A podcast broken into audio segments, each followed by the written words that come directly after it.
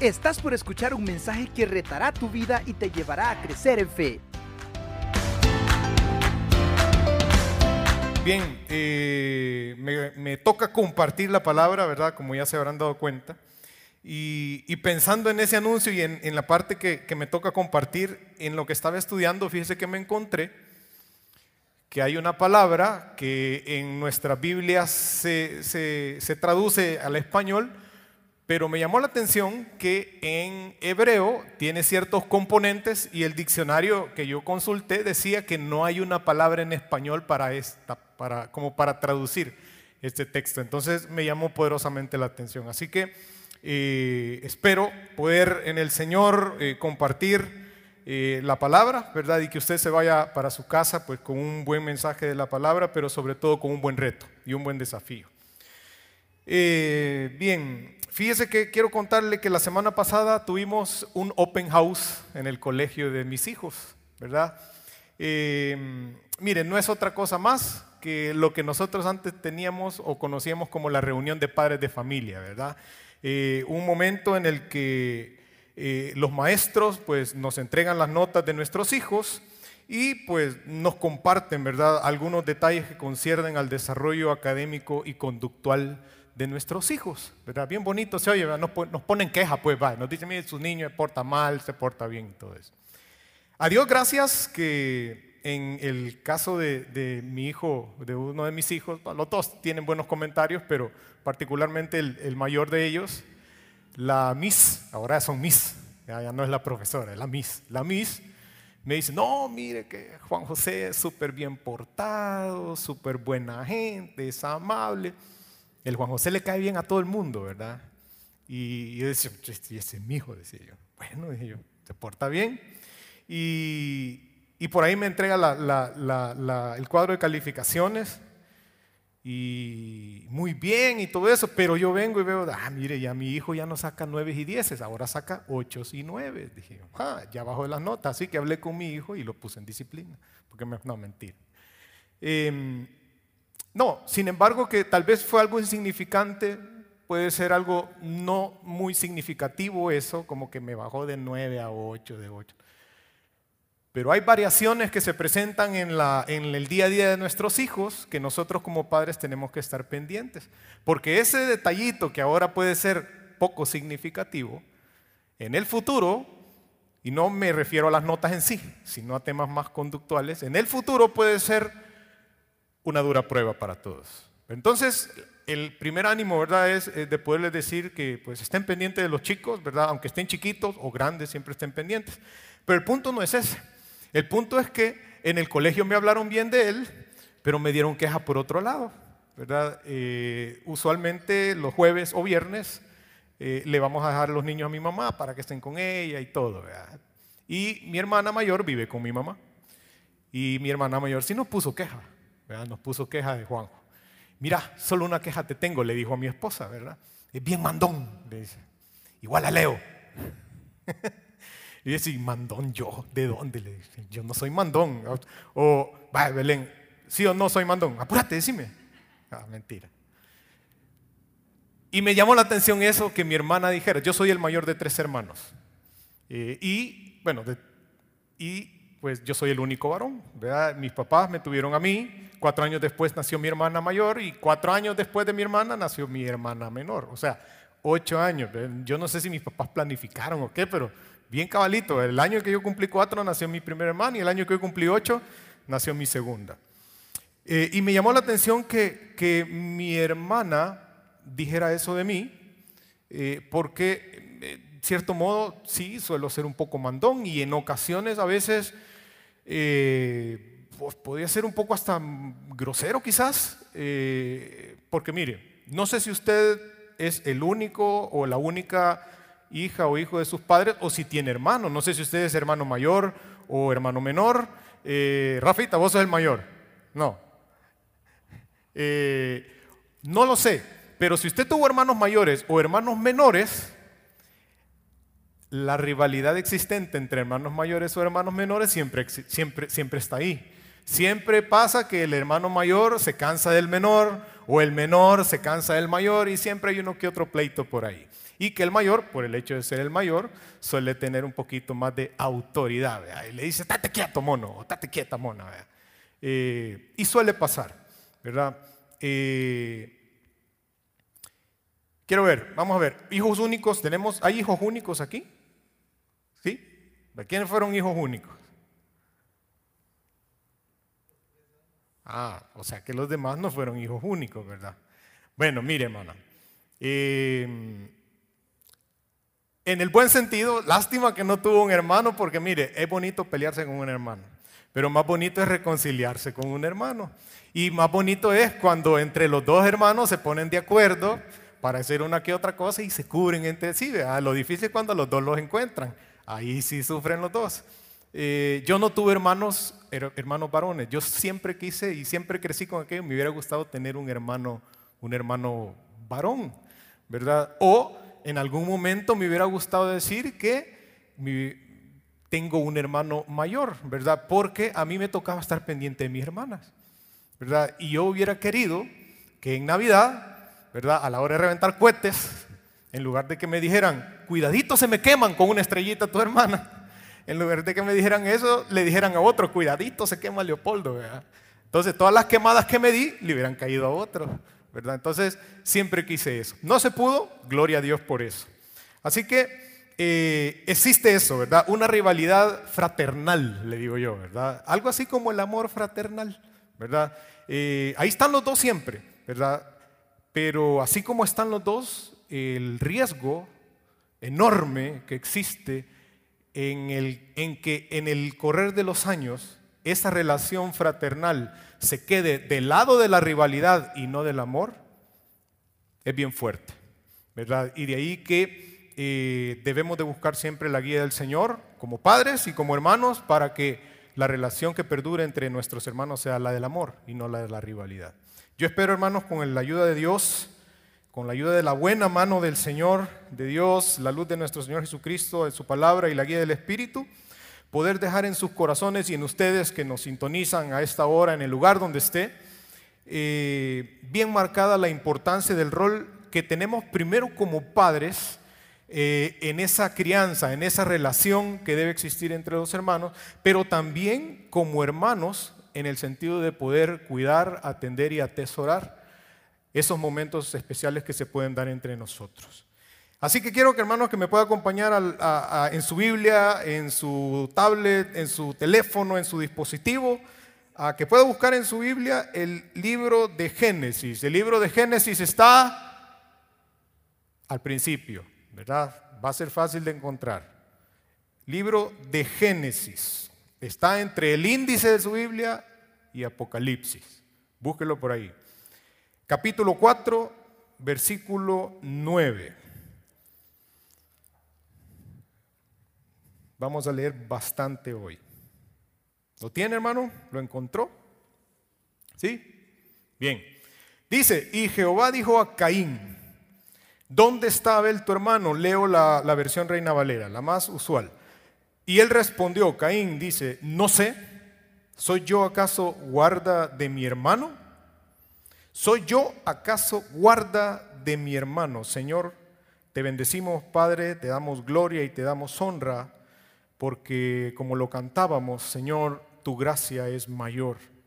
Y no importa a Dios la cantidad de faltas que puedan haber en medio de en nuestras vidas o que podamos cometer en nuestro día a día, eh, tú siempre, Señor, tienes eh, misericordia para, para podernos perdonar. De hecho, el sacrificio de nuestro Señor Jesucristo fue perfecto y perdonó todos nuestros pecados. Por eso te bendecimos y te damos gracias. Y ahora, Señor, nos eh, exponemos delante de tu palabra, Padre, para recibir el consejo prudente de parte de ella.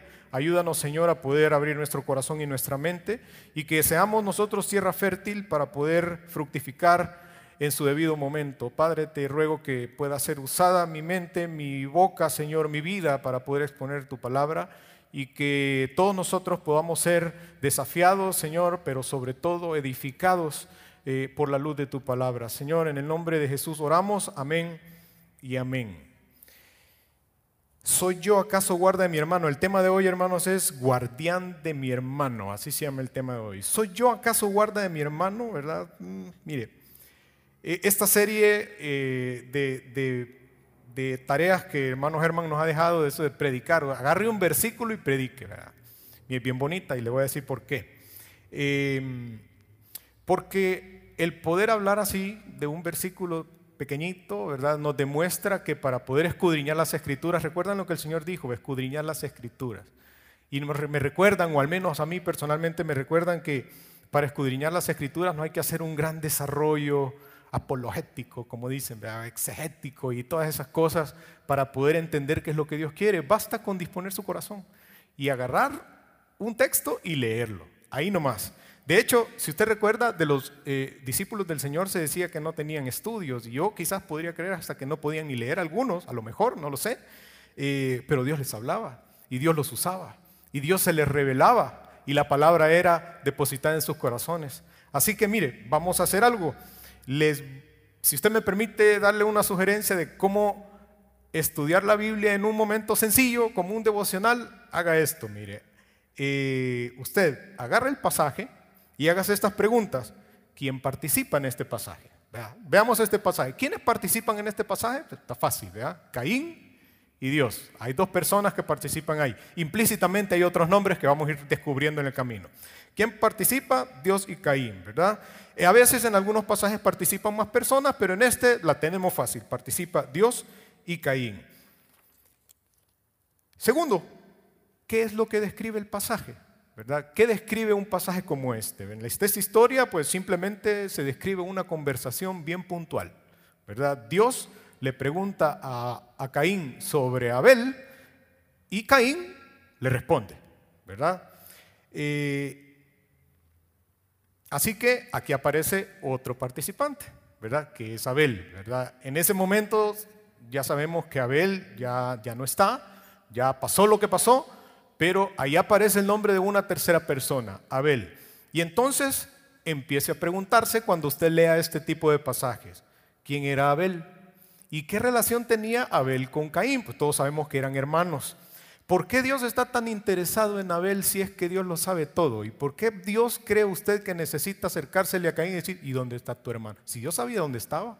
¿O no? Más adelantito Dios le dice, no, si es que la sangre de tu hermano clama a mí desde la tierra. Dios sabía. Entonces, ¿por qué para Dios fue necesario acercársele a Caín a preguntarle dónde está tu hermano? Y Caín le responde, yo no sé, ¿verdad? A saber, sí sabía, pero él dice, yo no sé, si yo, yo no tengo que andarlo cuidando, ¿acaso soy yo el responsable de mi hermano? ¿verdad? Entonces, si no era Caín el responsable, entonces, ¿quiénes son los responsables de Abel? Y entonces ahí pueden salir otros nombres en su estudio que vamos a ir desglosando. Y el otro, ¿verdad? ¿Cuál es el contexto? Entonces, dos preguntitas, ¿verdad? ¿Quiénes participan? ¿Qué relación une a estas personas? ¿De qué están hablando? ¿Y cuál es el contexto? El contexto de este pasaje, hermanos, ya lo sabemos, es el asesinato de Abel. ¿Será? ¿Será que el contexto de este pasaje es el asesinato de Abel? ¿Verdad? Eh, pensemos entonces, eh, ¿qué fue realmente lo que trajo a estas dos personas, a Dios y a Caín, a este punto bien específico de la historia, que había bien poquita historia en ese momento, eh, en este tema tan difícil? El primer asesinato, al menos que la Biblia narra en toda la historia. Hoy día estuviéramos hablando, hermanos, de que en un caso como este, estuviéramos hablando de testigos, estuviéramos hablando de un jurado quizás, de un fiscal quizás, de un equipo de, la defensa, etcétera. Estuviéramos hablando de un montón de participantes, pero en este caso no. En este caso estaba Caín y Dios, y Dios era juez y era testigo, era fiscal, pero también era defensa, ¿verdad? Y Caín, pues Caín ya la tenía de perder, definitivamente que sí. Y la otra pregunta que podemos hacernos eh, cuando estudiamos la Biblia de manera así sencilla es cómo me identifico yo con esta historia ¿verdad? Si yo estuviera en los zapatos de alguno de estos participantes, ¿qué pasaría con mi vida? ¿Cómo está mi vida hoy? Así que este último puntito lo vamos a ir desarrollando en el camino. Em, hablemos entonces de lo siguiente, acción y reacción. causa y efecto. Por ahí dicen que hay una ley que dice que a toda acción corresponde una reacción, ¿verdad? Es decir, que nada pasa por casualidad, nada pasa por, por chiripa, ¿verdad? Porque, porque simplemente pasó. No, nada pasa por eso. Todo tiene un propósito y aún, hermanos, hasta la acción más pequeñita que usted haga en su día a día, la más chiquitita o la más insignificante, como le mencionaba de, de, las notas de mi hijo, hasta el, cambio más leve eh, y más chiquitito puede tener a futuro un efecto tremendamente grande, fuerte, dependiendo de algunas variables que se pueden presentar en el camino. Entonces, nuevamente, ¿verdad? ¿Qué pasó con Caín? ¿Será que un día Caín se levantó con ganas de ser eh, tendencia en las redes sociales? Dijo, ve, nunca han matado a nadie, ¿verdad? Quizás si mato a nadie, a alguien voy a tener seguidores. Quiso ser trending topping. Eh, Caín, ¿será que eh, de repente le dieron ganas de hacerle algo a su hermano? ¿Verdad? Si usted ve el pasaje, el capítulo número 4, que es de donde, donde, donde se narra de estos dos muchachos, en realidad no, no se dice mucho, ¿verdad?, de la relación que había entre ellos. Solo dice que eh, nacieron, que uno se dedicaba a la labranza, el otro de pastor de ovejas, que se presentaron delante de Dios con una ofrenda, pasó lo que pasó y llegamos hasta este punto. No se habla mucho. Entonces, pero ¿qué fue lo que de verdad había en el corazón de Caín para poder tomar una decisión como la que tomó? Pienso, hermanos, que este asunto en el corazón de Caín se venía desarrollando con mucho tiempo de antelación. Ya Caín venía eh, ah, cultivando, lo voy a decir así, ciertos sentimientos, ciertas situaciones, ciertos pensamientos que en ese momento, luego de un pequeño detonante, desembocaron en esta situación y en esta, en esta barbaridad. Entonces, hermanos, ¿qué cosas podemos observar en Caín? Cositas que a simple vista se ven en este pasaje. Miren, algunas reacciones eh, de, en Caín eh, o efectos. Mentira. Eso es algo que a simple vista se ve. No hay que leer mucho ni, ni, que ir a estudiar la Biblia para ver que Caín era un mentiroso. ¿Dónde está tu hermano? Yo no sé. Claro que sabía. Mentira. Saña. ¿Verdad? Antes, un par de versículos antes, el Señor le pregunta a Caín, ¿por qué te has ensañado? ¿Verdad? Saña. ¿Usted sabe qué es lo que es saña? ¿Verdad? Saña es, es como el deseo de hacerle daño a alguien. Eso es ensañarse. Mire, y eso no es de un momentito. No es de que de aquí para allá y me dieron ganas de, de hacerle daño a alguien. No, eso se viene cultivando. Decaimiento físico, el Señor le pregunta a Caín, versos adelante, le pregunta, ¿por qué ha decaído tu semblante? ¿Verdad? ¿Por qué andas demacrado, cabizbajo? ¿verdad? Esas son las cosas que se ven. Agresión, por supuesto, ¿verdad? asesinó al hermano e irreverencia. Recordemos que quien hablaba con Caín era Dios. De alguna manera, y Aparentemente, para Caín no fue nada novedoso ni sorprendente que Dios le hablara. Es decir, él estaba de alguna manera familiarizado con platicar con Dios, con hablar. Bueno, de hecho, Adán hablaba con Dios, ¿verdad? Adán lo conocía.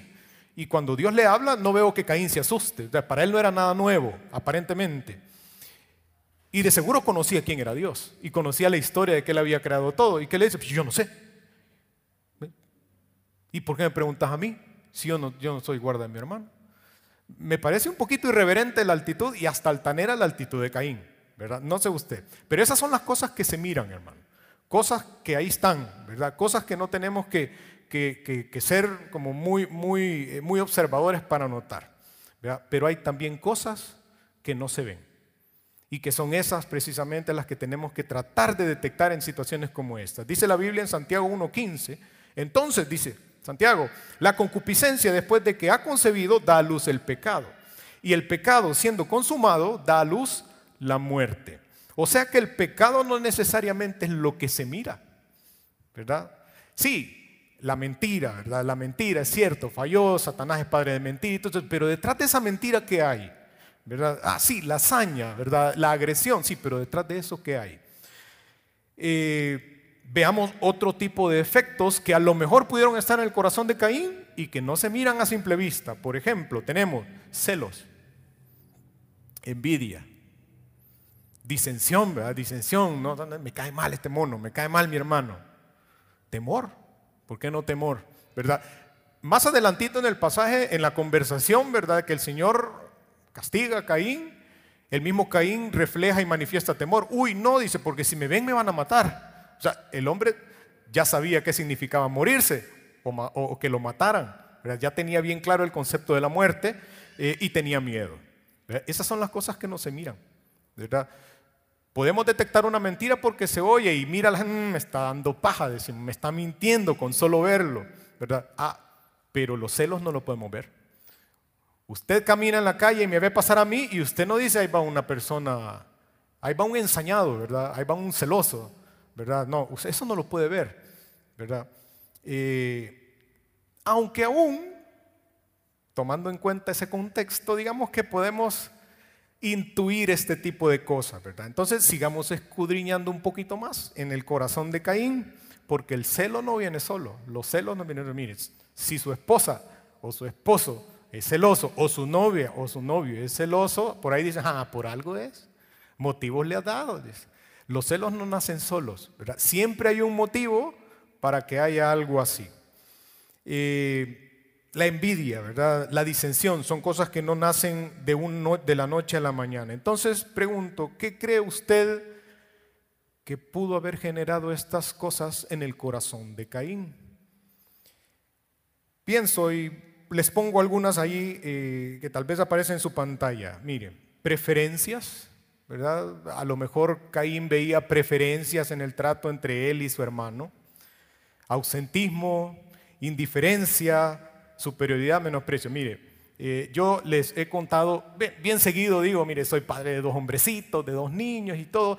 Y yo creo que cuando yo digo estas cosas, eh, ustedes quizás piensan que a mí me apasiona ser papá, ¿verdad? Y que el hermano Leo es feliz siendo papá. Hmm, a veces, a veces digo, Señor, ¿a dónde me has traído?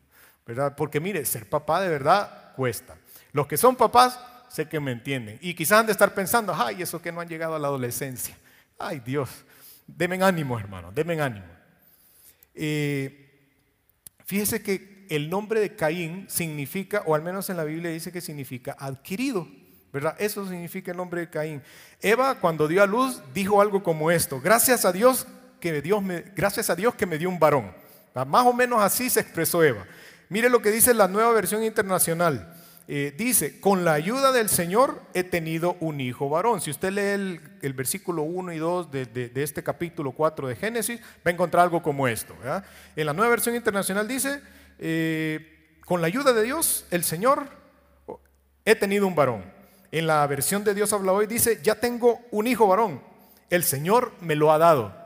En la traducción al lenguaje actual dice, gracias a Dios he tenido un varoncito, ¿verdad? pareciera ser que lo que Eva esperaba no era una niña. Yo me pongo a pensar, ¿y si le hubiera nacido una niña? ¿Verdad? Para los que tenemos eh, varones, yo siempre quise tener una, una, hija, ¿verdad? Gloria a Dios que no me la dio, ¿verdad? Porque a lo mejor eh, yo no hubiera podido ser un buen padre para una mujercita, no lo sé, ¿verdad? Y los hijos que Dios me dio son los que yo necesitaba para Dios pulirme. ¿verdad? Si usted solo tuvo hijas y, nunca tuvo hijos, gloria a Dios por sus hijas también. Y si tuvieron de los dos, gloria a Dios también. Y yo insisto en especular un poquito. Déjeme compartirle nada más uno de los muchos pensamientos que yo tuve cuando estaba estudiando este, e, esta, esta, esta historia eh, acerca de este muchacho. Em, preferencias. Mire, mi hijo tiene ocho años, mi hijo mayor, y ya está empezando a reclamarnos porque percibe un trato preferencial entre el más chiquito y él. Ocho años, seis años. Y ya Juanjo dice, ¿por qué a mi hermano no le decís nada? Porque no le digo yo. ¿verdad? Antier estábamos cenando y ahí estaba Juan José, ¿verdad? Con, un tema ahí y yo le hablé un poquito duro. Eh, y dijo, a mi hermano no decís nada. Eh, y yo le dije, cuando tu hermano tenga ocho años, le voy a hablar de esa forma. Y me dice, Marce, muy duro, está siendo, ¿verdad? Yo le digo, no, no estoy siendo duro. No sé si mañana ya no voy a estar. Y si no estoy, por lo menos quiero llegar a la presencia del Señor y decirle, el tiempito que me diste, traté de hacer lo mejor posible. Puede ser que sí esté siendo duro. Yo tuve un papá, mi hermano Juan conoce a mi papá y sabe, mi papá es una persona dura, estricta, inflexible por ratos. Y le decían lo mismo, uy, el niño, no, así no trate al niño. Pues no, y mi papá sí. Y hoy que soy papá y que estoy grande, yo le doy gracias a Dios porque si no hubiera sido quizás por esa dureza, yo me hubiera perdido más de la cuenta. Y gracias a Dios por eso, ¿verdad? Eh, imagínese usted que nosotros hoy día, con todo el acceso a la comunicación que tenemos, con los ejemplos que tenemos, porque yo tengo papá y mamá, mi esposa tiene papá y mamá, tenemos pastores, tenemos amigos, ancianos y todo eso que han sido papá y mamá y hay ejemplos a seguir, aún así cometemos errores con nuestro primer hijo, no digamos Adán y Eva que no tenían ni padres, no tenían madres, no tenían psicólogo, no tenían nada. Y si nosotros teniendo todas esas facilidades, a veces, como decimos, la regamos con el primero, trato de ponerme en los zapatos de Adán y de Eva, más de algún error pudieron cometer. ¿Qué era Caín, hermano? Cuando nacieron, dice la palabra que Caín, ¿qué hacía Caín? Cultivaba, ¿verdad? Era un labrador. ¿Qué hacía Abel? ¿Hola? ¿Qué era Abel?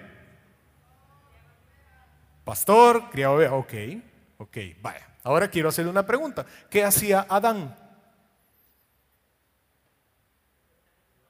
¿Ah? Exacto. Y cuando Dios puso a Adán en el huerto, ¿para qué lo puso? Expresamente la palabra dice, para que lo labrara. ¿Mm? Caín, si lo vemos como ahora, Caín tenía la profesión del papá. Pongamos la imaginación al texto. Que era Eva, la ayuda idónea de Caín. Cuando Caín y Eva eh, hierran delante de Dios, pecan delante de Dios, hay una ruptura espiritual entre ellos y Dios. Pero también hay una ruptura espiritual entre el hombre y la mujer. De repente Caín, eh, de repente Adán, cuando el Señor le dice, ¿qué pasó? ¿Qué hiciste? Yo nada, si fue la mujer. Pregúntese usted, hermana, ¿qué pasaría si a la hora de una situación semejante usted ve que su esposo en lugar de defenderla dice, ay, ¿vos cómo salís? ¿Vos la culpa? Hay una ruptura espiritual, emocional en el matrimonio, que en ese momento no habían niños, pero que desembocó y perjudicó también la educación de sus hijos. Vuelvo a preguntar, ¿con qué gana y afán pudo haber sido Eva entonces la ayuda idónea después de la forma en que Adán la trató allá delante de Dios? Hoy día no tenemos problemas a veces en nuestra relación matrimonial nosotros como hombres con nuestra esposa. ¿Mm? ¿La tenemos? Claro que la tenemos. A veces queremos intimidad. No, no hay intimidad porque, porque hay una situación ahí que no podemos resolver.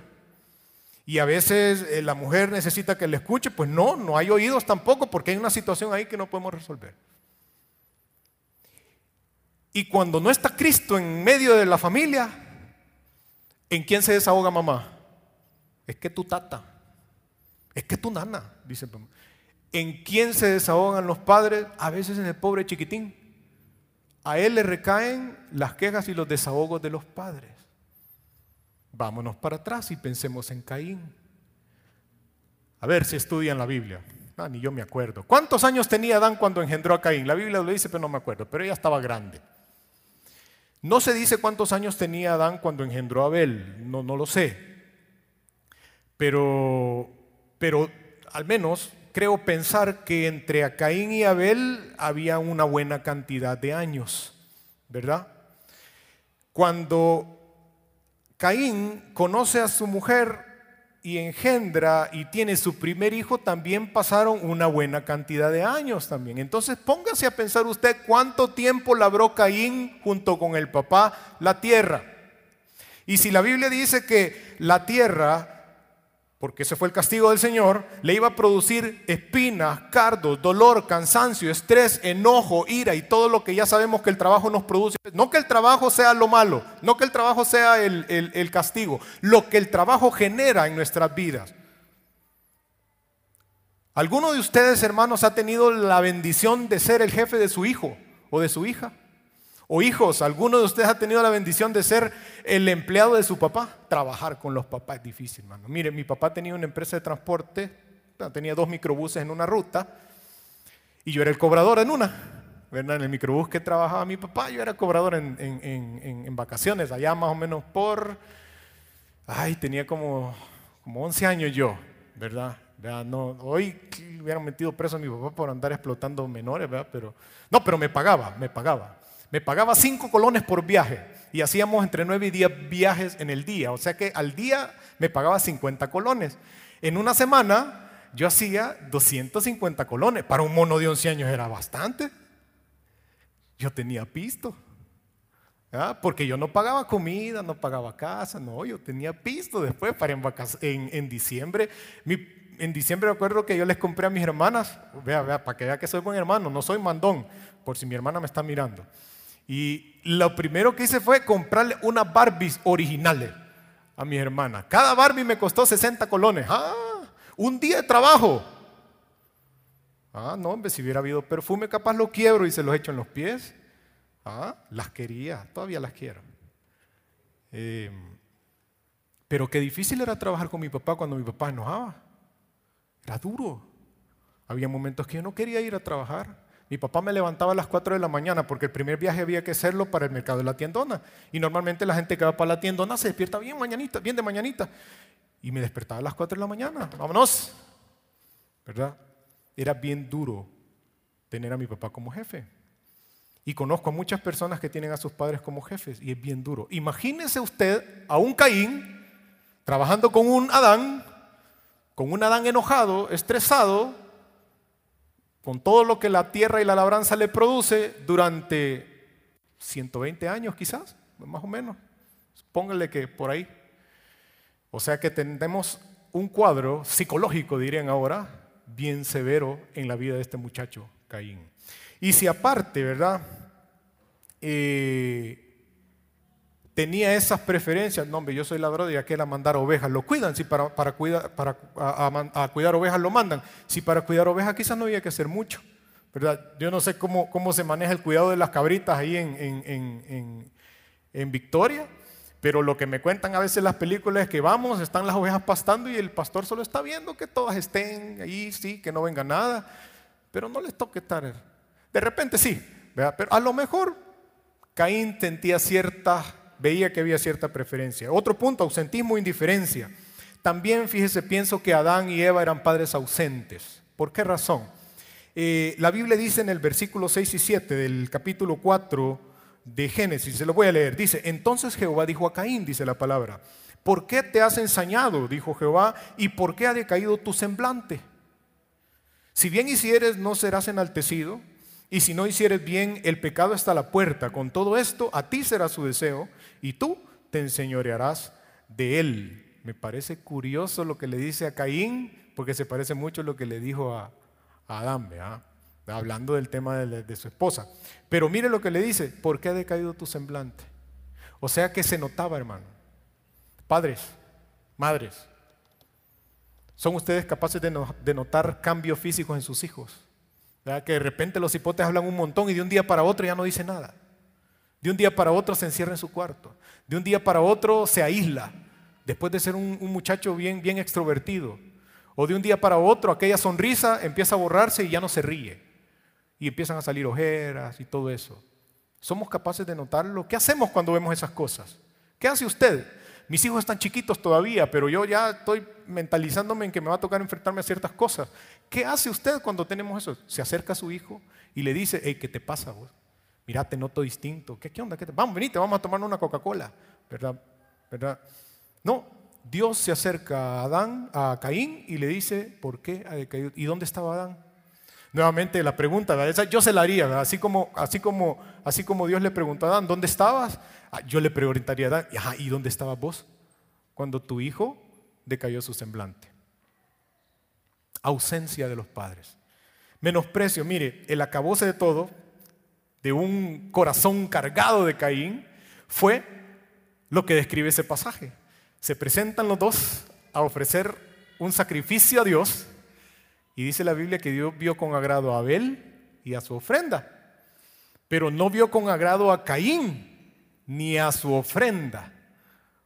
Por supuesto que Caín ya traía un montón de cosas en su corazón por las cuales no fue agradable delante de Dios. Pero pienso, hermanos, que ese, y ahora más de todo esto, hasta Dios me rechaza, yo me voy a quebrar a este muchacho.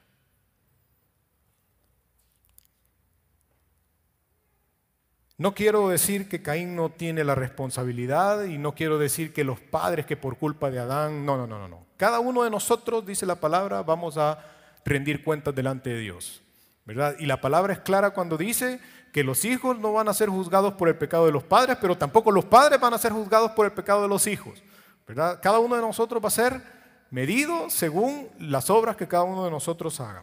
Pero entonces, ¿a dónde podemos tener responsabilidades compartidas, como yo digo, en este, en este, en este asunto? ¿Cuál es la responsabilidad de nosotros como padres? Provisión, educación, el vestido, la alimentación. Si usted lee la, em, la declaración de los derechos de la niñez, ¿verdad? De, los derechos humanos, pero de los niños. El niño tiene derecho a eh, educación, vestido y todo eso. Hace mucho tiempo estábamos estudiando esa parte y, y leí eso, ¿verdad? Y más o menos así dice alimentación. Esas son responsabilidades que nosotros como padres tenemos, pero no debemos descuidar que a la vez de tener todo eso, tenemos responsabilidad de instruir a nuestros hijos en la palabra, de brindarles o facilitarles el conocimiento de Dios y asegurarnos que nuestros hijos puedan conocer al Señor. Y como hijos, ¿cuáles son nuestras responsabilidades? Obediencia, respeto, pero también el cuidado y la protección de nuestros hermanos, ¿verdad? O primos o parientes, según sea nuestra, nuestro contexto. Recuerdo las palabras de un gran sabio que dijo que un gran poder también implica una gran responsabilidad. Lo ha oído, ha leído los libros de esta persona, no, mentira. El tío, tío Ben, ¿verdad? Tío Ben decía eso, el tío del hombre araña. Un gran poder también implica una gran responsabilidad. Y mire, es verdad, hermano, es verdad.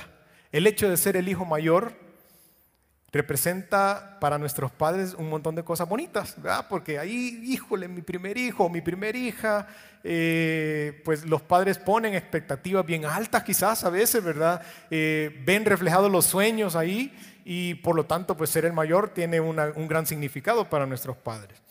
Eh, pero también implica buenas responsabilidades, como en mi caso, ¿verdad? Mira a tus hermanas, ¿verdad? Cuídalas, ¿verdad? entonces, hermanos, Volviendo a la última pregunta, ¿cómo me identifico yo en este pasaje, verdad? Ya vimos quienes participan, hablamos un poquito de, de qué es lo que posiblemente es lo que traía Caín en su corazón, ¿verdad? Que lo hizo llegar hasta ese punto. A lo mejor pudimos medio ver por qué razón es que Caín estaba en esa situación, cuál había sido el papel de los padres en ese sentido, ¿verdad? Porque estamos hablando en temas de familia, ¿verdad? Claro, hermanos, mire, no matarás, dice la Biblia. Hay pecado. El hombre pecó. El hombre pecó y tuvo sus consecuencias. ¿Verdad? De eso vamos a hablar después. De eso va, a haber otro, otro, de eso podemos hablar después. Pero usted y yo, ¿cómo nos identificamos en este pasaje? Padres, ¿pueden ustedes advertir las diferencias entre sus hijos si tienen más de un hijo? ¿Pueden ustedes advertir las diferencias, no porque son diferentes, sino las diferencias que hay entre ellos, los roces que puedan existir entre sus hijos y medir la trascendencia de las mismas. Pregúntese, ¿verdad? Yo tengo dos hijos chiquititos y yo ya veo que se dan. A veces, a veces se agarran. A veces Juan José le deja ir uno con toda la intención de, eh, con premeditación, alevosía y ventaja, con, con ganas de doblarlo, ¿verdad? Y claro, pues más grande, más chiquito, el más chiquito aguanta. Pero también el Daniel, si el Daniel cuando uno se da la espalda, uno, se da vuelta, Daniel tira, ¿verdad? Daniel tira, ya hay. Va, yo como padre, mi esposa como madre, somos capaces de advertir y calificar algunas situaciones que se dan entre los chicos como, no, es normal. Porque podemos decir a veces eso, no, es normal, hombre, es cosa de la edad, ya le va a pasar. O podemos detectar, no, esto no es normal. Tengo que involucrarme. Mire lo que dice la Biblia en Génesis 4.6. Entonces Jehová dijo a Caín, ¿por qué te has ensañado? ¿Por qué ha decaído tu semblante? ¿Puede usted detectar ese tipo de cosas en su hijo o en su hija? Olvidémonos de que tiene dos, ¿verdad? Pensemos en el hijo o en la hija, individualmente, ¿verdad? ¿Puede usted detectar este tipo de cambios? No, no puede. Hay algo que está haciendo o algo que está dejando de hacer usted. Tenemos que estar ahí, encima. Segunda pregunta, ¿qué tan responsable es usted y soy yo como padre de esas diferencias, de esos roces? ¿verdad? Si solo tiene un hijo, tal vez no va a tener esa situación. ¿verdad? Pero si tiene dos hijos o más, le aseguro que la va a tener, ¿verdad? De esas diferencias entre sus hijos. Mire lo que dice Deuteronomio 6, versos 6 y 7. Y estas palabras que yo te mando hoy estarán sobre tu corazón y las repetirás a tus hijos y hablarás de ellas estando en tu casa, andando por el camino, al acostarte y cuando te levantes. O sea, siempre, en todo momento. ¿Mm? No solo cuando vayamos a la iglesia, no solo cuando estemos sentados en la mesa comiendo, no, siempre, siempre. Cada vez que tengo oportunidad, papá, mamá, siempre. Usted es responsable de eso. En la Biblia hay muchos casos que tenemos así problemas entre hermanos. ¿Me recuerda a Isaac? ¿Cómo había problemitas entre Jacob y Esaú. Por cosas bien parecidas, preferencias. Uno era preferido de papá y el otro preferido de mamá. ¿Se acuerda de Jacob? Jacob tuvo los mismos problemas con sus hijos y no le querían dar en la nuca al pobre José, pues. José también tenía sus cositas, ¿verdad? Porque aunque José era una persona bien íntegra, la Biblia dice que era íntegro, ¿verdad? Pero no, no, la Biblia no nos presenta toda la historia, ¿verdad? y puede ser que que en algún momento yo le pongo colores, ¿verdad? Esas cosas que en algún momento puede ser, ah, no, si yo te voy a mandar, yo soy el menor, pero te mando. y a cualquier hermano mayor le ofende que le diga el menor cositas así, ¿verdad? ¿Dónde estaba Jacob? Prefería estar con José. ¿Por qué no le hizo una túnica de colores a cada uno? No, a Josecito, el niño. David tuvo problemas también y hay muchos, muchos casos en la Biblia. Hermano, por favor, Póngale atención a eso. ¿Sabe lo que yo le digo a mis hijos? Constantemente, constantemente. Y gracias a Dios que no me dio un tercero, porque yo tendría problemas. El otro día mi esposa me dijo, cada, que, cada vez que puedo yo le digo a, Juan José, sos mi hijo mayor favorito. Y a Daniel le digo, sos mi hijo menor favorito. A los dos. A uno, uno es el favorito por ser mayor y uno es el favorito por ser menor. Los amo igual. Los amo igual pero son personitas diferentes. Ya Juan José tiene su carácter formado, tiene ocho años. Ahora hay que moldear su personalidad y ayudarle para, para que su temperamento se vaya adecuando y vaya siendo un hombre de bien. Pero su carácter ya lo tiene y ya, y ya está empezando a aflorar esas cositas. Pero sigue siendo mi hijo mayor favorito, sin preferencias, ¿verdad? ¿Cuándo y cómo intervenir, papá? Mire lo que dice Proverbios 22.6. Instruye al niño en su camino, esto se lo puede. Y aun cuando el niño fuere viejo, ¿Qué dice? El niño no se va, pero instruyalo. El camino no va a venir solito, instruyalo. El niño no va a aprender solo. Si usted deja al niño o a la niña que aprendan solo, van a aprender otras cosas. Y de esas cosas no se van a apartar cuando sean viejos. O va a costar que se aparten cuando sean viejos. Mire lo que dice 1 Samuel 2, del 22 al 25, pero Elí era muy viejo, quizás se lo voy a resumir. Recuerdan el caso de Elí, los hijos de él, Ofni y Finés, y todo lo que hacían. Y, muchos decimos, ay, el Elí nunca les estorbó, pero mire lo que hizo Elí en cierto momento. Eh, Elí le dijo a los hijos, ¿y por qué hacéis cosas semejantes? Porque yo oigo de todo, este pueblo vuestros malos procederes. No, hijos míos, porque no es buena fama la que yo oigo, pues hacéis pecar al pueblo de Jehová. Si pecar el hombre contra el hombre, los jueces le juzgarán. Mas si alguno pecare contra Jehová, ¿quién rogará por él? Pero ellos no oyeron la voz de su padre, porque Jehová había resuelto hacerlos morir. No espere a que sea tarde, hermano. No espere. No espere a que Dios haya resuelto hacer morir a sus hijos. Tal vez no matarlo físicamente porque todos nos vamos a morir un día, pero a lo mejor Dios resuelva no darles el don de la vida eterna. No lo sé. No espere eso. En el primer momento, métase. Como decimos, con todo. Ahora, hermanos o hijos, ¿verdad? Pregunto, ¿cómo es su relación con su hermano? Con su hermano en carne, a la luz de la palabra. Mire lo que dice Proverbios 17. En todo tiempo ama el amigo. Y es como un hermano en tiempo de angustia. ¿Ya? El 27 días siempre Proverbios dice, no dejes a tu amigo, ni al amigo de tu padre, ni vayas a la casa de tu hermano en el día de tu aflicción. Mejor es el vecino cerca que el hermano lejos. A veces pasa que los hermanos se separan, pues por las cosas de la vida, viven lejos y todo, pero cuando hay una necesidad, el hermano le busca. Y a veces pasa que solo cuando necesita algo me busca este, ¿verdad? Y a veces pasa, hermanos. Pero no hay que, no hay que desatender.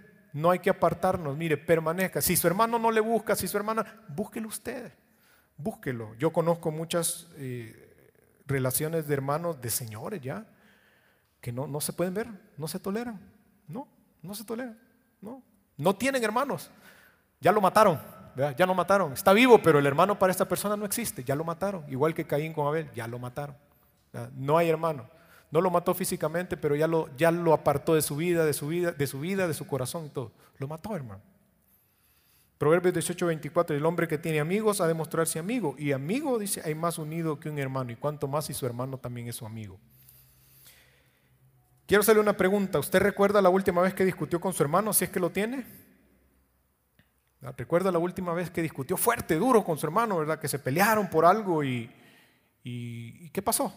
¿Se quedaron peleados o se reconciliaron? Proverbios 18, 19 dice, el hermano ofendido es más tenaz que una ciudad fuerte y las contiendas de los hermanos son como cerrojos de alcázar. Alcázar es un sinónimo de, de, de castillo, digamos, de, un, eh, una, una, una cosa semejante a un castillo. Sus cerrojos son más fuertes que cerrojos de alcázar. El hermano ofendido es más tenaz. Piensa en su hermano, en su hermana, si ha tenido un conflicto. Desde aquella vez que nos peleamos ya no le hablo, ya no le hablo. Le aseguro que su hermano no va a dar el primer paso. Delo usted. Honrale es al hombre pasar por alto la ofensa, dice. Proverbios 19, 11. Y Mateo 18, 21. Entonces se le acercó Pedro y le dijo, Señor, ¿cuántas veces perdonaré a mi hermano que peque contra mí? ¿Hasta siete? No, le dijo Jesús hasta 70 veces 7. Yo creo que este Pedro se la llevaba contadas a Andrés y ya llevaba 6, ¿verdad? Y esta ya no se la perdono. A veces me pongo a pensar así, ¿verdad? Pedro, recuerdan, Pedro era hermano de Andrés. O sea, yo no sé, a veces me pongo a pensar así en vivo y dices, a saber si ya lo tenía hasta aquí el Andrés al pobre Pedro.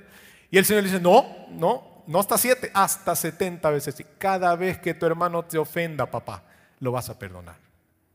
Siempre. ¿Sabe por qué? Porque ahora Cristo mora en su corazón. Ahora Cristo reina, se supone, ¿sí? Y debe manifestar eso. Hermanos, en conclusión, mire, si bien es cierto que la escritura, como les mencionaba, expresa que cada uno de nosotros va a rendir cuentas, Dios es justo, dice la palabra, y Dios no va, a tomar por inocente al culpable, así dice la Biblia.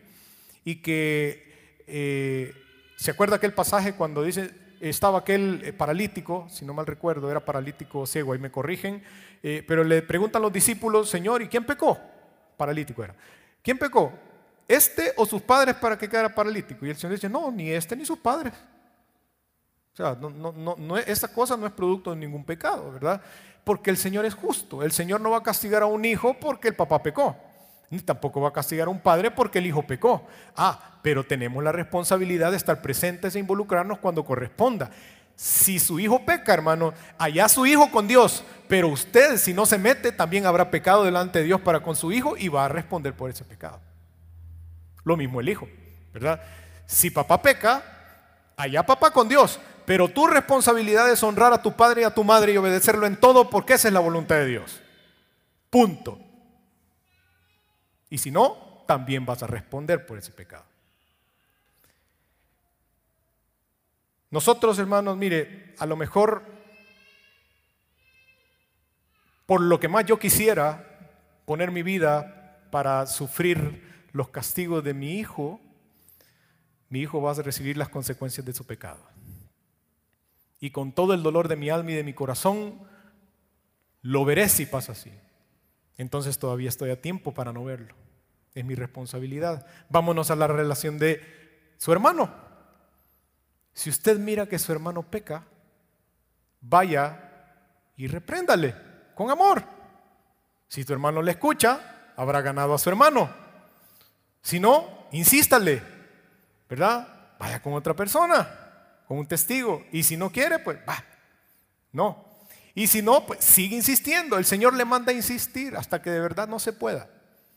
¿Verdad? Y aún haciendo todo eso, si su hermano no le entiende, bueno, ni modo, ¿verdad? Ya, ya estuvo. Hizo todo lo que pudo. Pero lo que el Señor espera de nosotros es eso. Y quiero dejarlos con un pensamiento anónimo. Siempre digo anónimo. Si Dios es nuestro Padre y nos ha amado de tal manera, así como nos amó, entonces amar de tal manera a nuestros hijos es lo menos que nosotros podemos hacer como padres. Y si Jesús es nuestro hermano y nos ha amado de tal manera, entonces amar de tal manera a nuestros hermanos es lo mínimo que podemos hacer como hermanos que somos hijos de Dios. ¿Acaso yo soy el guardián de mi hermano? Sí. Usted y yo sí. Somos guardianes de nuestro hermano. Y no solo de nuestro hermano en carne, del que tenemos a la par también. Es nuestra responsabilidad delante de Dios. ¿Por qué no nos ponemos, hermanos, de pie? Quiero pedirles que se pongan de pie. Ay, los protocolos, ¿verdad? A mí me gustaría que nos juntáramos todos.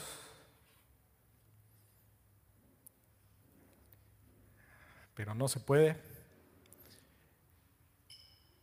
Y poderle dar gracias a Dios por mi hermano, el que tenemos ahí a la par, y por mi hermano, el que no tenemos, en carne también, por esa relación que quizás se fracturó, que quizás se rompió en algún momento, por razones válidas quizás, por una herencia, por una situación, no sé. A lo mejor la relación que separó a, lo separó a usted de su hermano es válida y, a lo mejor usted tiene la razón. A lo mejor sí. Honra es al hombre pasar por alto la ofensa, dice la palabra. Búsquelo. Hijos, padres, a lo mejor están viendo que su, su, hijo mayor maltrató al otro y a lo mejor usted tiene preferencias, borre eso ya de su vida. Ya no más. Porque delante de Dios, como dice, todos somos iguales, todos valemos el mismo precio, la sangre de nuestro Señor Jesucristo. Por lo tanto, no puede haber preferencias en nuestro trato para con nuestros hijos. Señor, te damos muchísimas gracias, papito lindo, porque tú eres nuestro Padre, un Padre eterno, un Padre amoroso, un Padre que tiene cuidado de nosotros, que conoce nuestras necesidades, Señor, hasta la más pequeñita de ellas y provees y suples cada una de ellas en tiempo, en el tiempo correcto, Señor, no antes sino después. Gracias, Señor, porque nos amaste con un amor tan grande que enviaste a tu Hijo, a tu único Hijo, Señor, para que cualquiera de nosotros que creyéramos en Él pudiéramos acercarnos a ti y tener derecho a la vida eterna o tener acceso a la vida eterna. Gracias, Señor, porque ahora podemos llamarte Padre, Señor, y porque tenemos hermanos. Permítenos, Señor, que ese mismo amor de padre pueda ser trasladado hacia nuestros hijos. Y ese mismo amor de hermano pueda ser trasladado hacia nuestros hermanos, Señor. Y poder ser vínculos y canales de bendición, Señor. Independientemente de la ofensa o del nivel de la ofensa o de la cantidad de la ofensa que nos hayan, que nos hayan hecho. Hasta 70 veces 7. Señor, pongo en tus manos mi vida y la de mis hermanos. Para que podamos en primer lugar reconocer si es que ha habido alguna falta en este sentido. Como ese canto decía. Mis faltas son muchas, pero tu gracia es mayor. Ponemos en tus manos a todos, Señor, a los que pudieron estar acá, a los que no pudieron estar acá. Y te ruego, Espíritu Santo, que les exhortes, les animes, les ministres y también les consueles. Y que tu palabra, Señor, vuelva a ti, Señor, con mucho fruto. En Cristo Jesús, amén y amén. ¿Estás listo para más? Acompáñanos presencialmente los miércoles a las 7 de la noche y domingos desde las 10 de la mañana. Somos Auditorio Cristiano.